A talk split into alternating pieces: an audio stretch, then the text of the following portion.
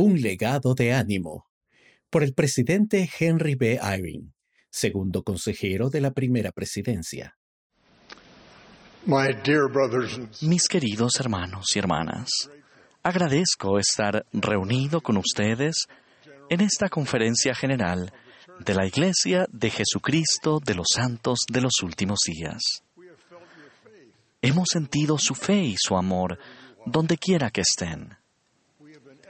Hemos sido edificados por la enseñanza inspirada, los testimonios poderosos y la magnífica música. Los animo a seguir esforzándose por hacerse merecedores de regresar al Padre Celestial y a Jesucristo. Donde quiera que se encuentren en la senda de los convenios, descubrirán que deben enfrentarse a las pruebas físicas de la vida terrenal o la oposición de Satanás. Cuando me quejé de lo difícil que era algo, mi madre me dijo, Ah, Hal, claro que es difícil. Así se supone que debe ser. La vida es una prueba. Ella tenía la capacidad de decir eso con calma, incluso con una sonrisa, porque sabía dos cosas. Dificultades al margen. Lo más importante era que llegara a casa para estar con su Padre Celestial.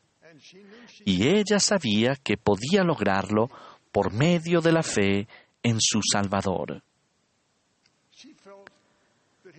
Sentía que Él estaba cerca de ella. Cuando supo que estaba a punto de morir y mientras reposaba en su habitación, habló conmigo sobre el Salvador. Cerca de su cama había una puerta que conducía a otra habitación. Ella sonrió y miró la puerta mientras me decía tranquilamente que lo vería pronto a él. Aún recuerdo haber mirado la puerta e imaginado lo que habría detrás. Ahora ella está en el mundo de los espíritus.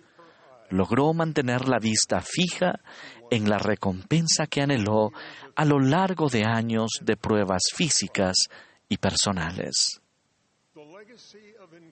El legado de ánimo que ella nos dejó se describe muy bien en Moroni capítulo 7, donde Mormón alienta a su hijo Moroni y a su pueblo. Es un legado de ánimo a una posteridad como lo fue el de mi madre para su familia.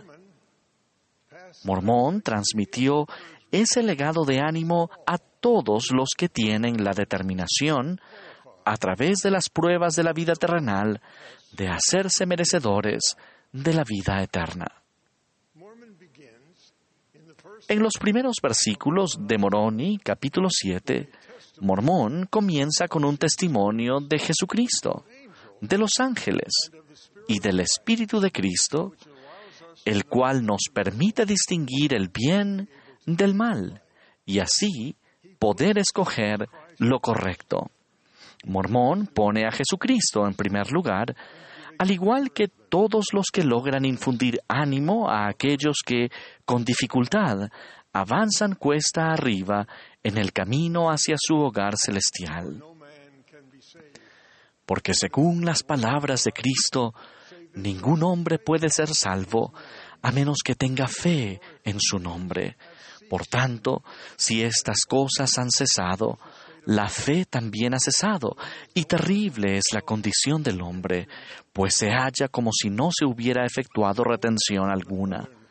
Mas he aquí, mis amados hermanos, opino de vosotros cosas mejores, porque juzgo que tenéis fe en Cristo, a causa de vuestra mansedumbre. Porque si no tenéis fe en Él, entonces no sois dignos de ser contados entre el pueblo de su iglesia. Mormón vio la mansedumbre como evidencia de la fuerza de la fe de ellos. Vio que se sentían dependientes del Salvador y los animó recalcando esa fe. Siguió dándoles ánimo al ayudarlos a percibir que su fe y mansedumbre edificarían su seguridad y confianza en que saldrían triunfantes de sus dificultades.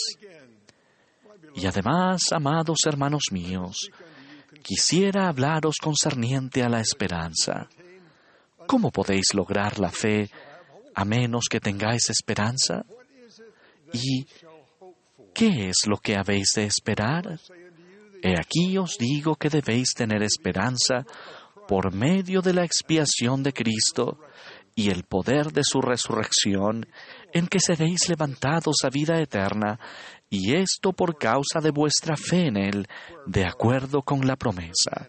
De manera que si un hombre tiene fe, es necesario que tenga esperanza, porque sin fe no puede haber esperanza. Y además, he aquí os digo que el hombre no puede tener fe ni esperanza a menos que sea manso y humilde de corazón.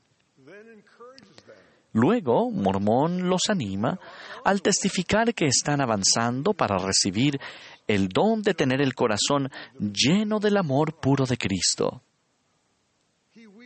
Los ayuda a entrelazar las interacciones de la fe en Jesucristo, la mansedumbre, la humildad, el Espíritu Santo y la firme esperanza de recibir la vida eterna. Y los anima de esta manera. Porque nadie es aceptable a Dios, sino los mansos y humildes de corazón.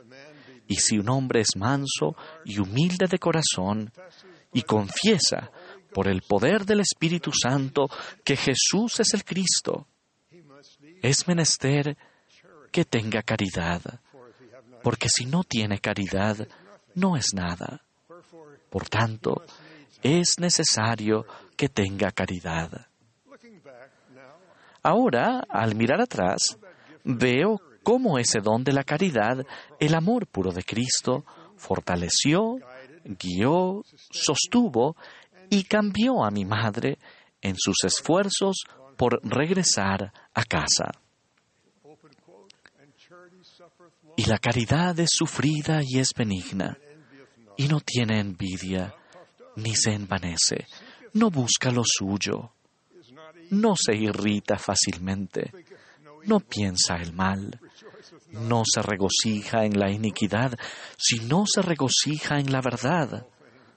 Todo lo sufre, todo lo cree, todo lo espera, todo lo soporta. Por tanto, amados hermanos míos, si no tenéis caridad, no sois nada, porque la caridad nunca deja de ser. Allegaos, pues, a la caridad, que es mayor que todo, porque todas las cosas han de perecer, pero la caridad es el amor puro de Cristo y permanece para siempre y a quien la posea en el postrer día le irá bien. Por consiguiente, amados hermanos míos, pedid al Padre con toda la energía de vuestros corazones que seáis llenos de este amor que Él ha otorgado a todos los que son discípulos verdaderos de su Hijo Jesucristo, para que lleguéis a ser hijos de Dios, para que cuando Él aparezca, seamos semejantes a Él, porque lo veremos tal como es, para que tengamos esta esperanza, para que seamos purificados así como Él es puro. Estoy agradecido por el ánimo que he recibido del ejemplo y las enseñanzas de Mormón. También he sido bendecido por el legado de mi madre. Los profetas, desde Adán hasta la actualidad, me han fortalecido por medio de la enseñanza y el ejemplo. Por deferencia a aquellos a quienes conozco personalmente y a sus familias, he optado por no tratar de verificar los detalles de sus dificultades ni hablar en público de sus grandes dones. Sin embargo, lo que he visto me ha animado y cambiado para bien. Aún a riesgo de invadir la privacidad de mi esposa, agregaré un breve informe de su ejemplo de ánimo.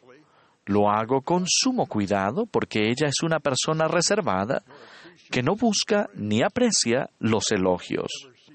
De hecho, ella no puede hablar ahora, pero cuando ella está cerca y estoy elogiándola frente a alguien, ella siempre me hace la seña de que yo simplemente ya dije lo suficiente. Hemos estado casados desde hace 60 años y gracias a esa experiencia, ahora comprendo el significado de estas palabras de las Escrituras. Fe, esperanza, mansedumbre, perseverar, no buscar lo nuestro, regocijarnos en la verdad, no pensar el mal y sobre todo caridad. Con base en esa experiencia, puedo dar testimonio de que los seres humanos aparentemente ordinarios pueden llevar todos esos maravillosos ideales a su vida cotidiana conforme se elevan por entre los embates de la vida. Millones de ustedes que me escuchan conocen a personas así. Muchos de ustedes son esas personas. Todos necesitamos esos ejemplos de ánimo y amigos amorosos. Ustedes representan al Señor cuando se sientan con alguien en su función de hermana o hermano ministrante. Piensen en lo que Él haría o diría. ¿Los invitaría a venir a Él? ¿Les infundiría ánimo? ¿Percibiría y elogiaría el comienzo de los cambios que necesitarán hacer? Y sería el ejemplo perfecto que podrían emular. Nadie puede hacer todo esto todavía. Pero por el hecho de estar escuchando esta conferencia, sepan que van por buen camino. El Salvador conoce sus dificultades en detalle, así como su gran potencial para aumentar su fe, esperanza y caridad. Los mandamientos y convenios que Él les ofrece no son pruebas para controlarlos sino un don para llevarlos a recibir todos los dones de Dios y regresar a casa con su Padre Celestial y el Señor, quien los aman. Jesucristo pagó el precio de nuestros pecados. Podemos reclamar esa bendición de la vida eterna si tenemos suficiente fe en Él para arrepentirnos y llegar a ser como niños puros y dispuestos a recibir el mayor de todos los dones de Dios. Ruego que acepten su invitación y que la extiendan a otros hijos de nuestro Padre Celestial. Ruego por nuestros misioneros en todo el mundo, para que se sientan inspirados a animar a cada persona a desear y creer que la invitación proviene de Jesucristo por medio de sus siervos que han tomado su nombre sobre sí. Testifico que Él vive y dirige su iglesia. Soy su testigo. El presidente Russell M. Nelson es el profeta viviente de Dios para toda la tierra. Sé que esto es verdad en el nombre de Jesucristo. Amen.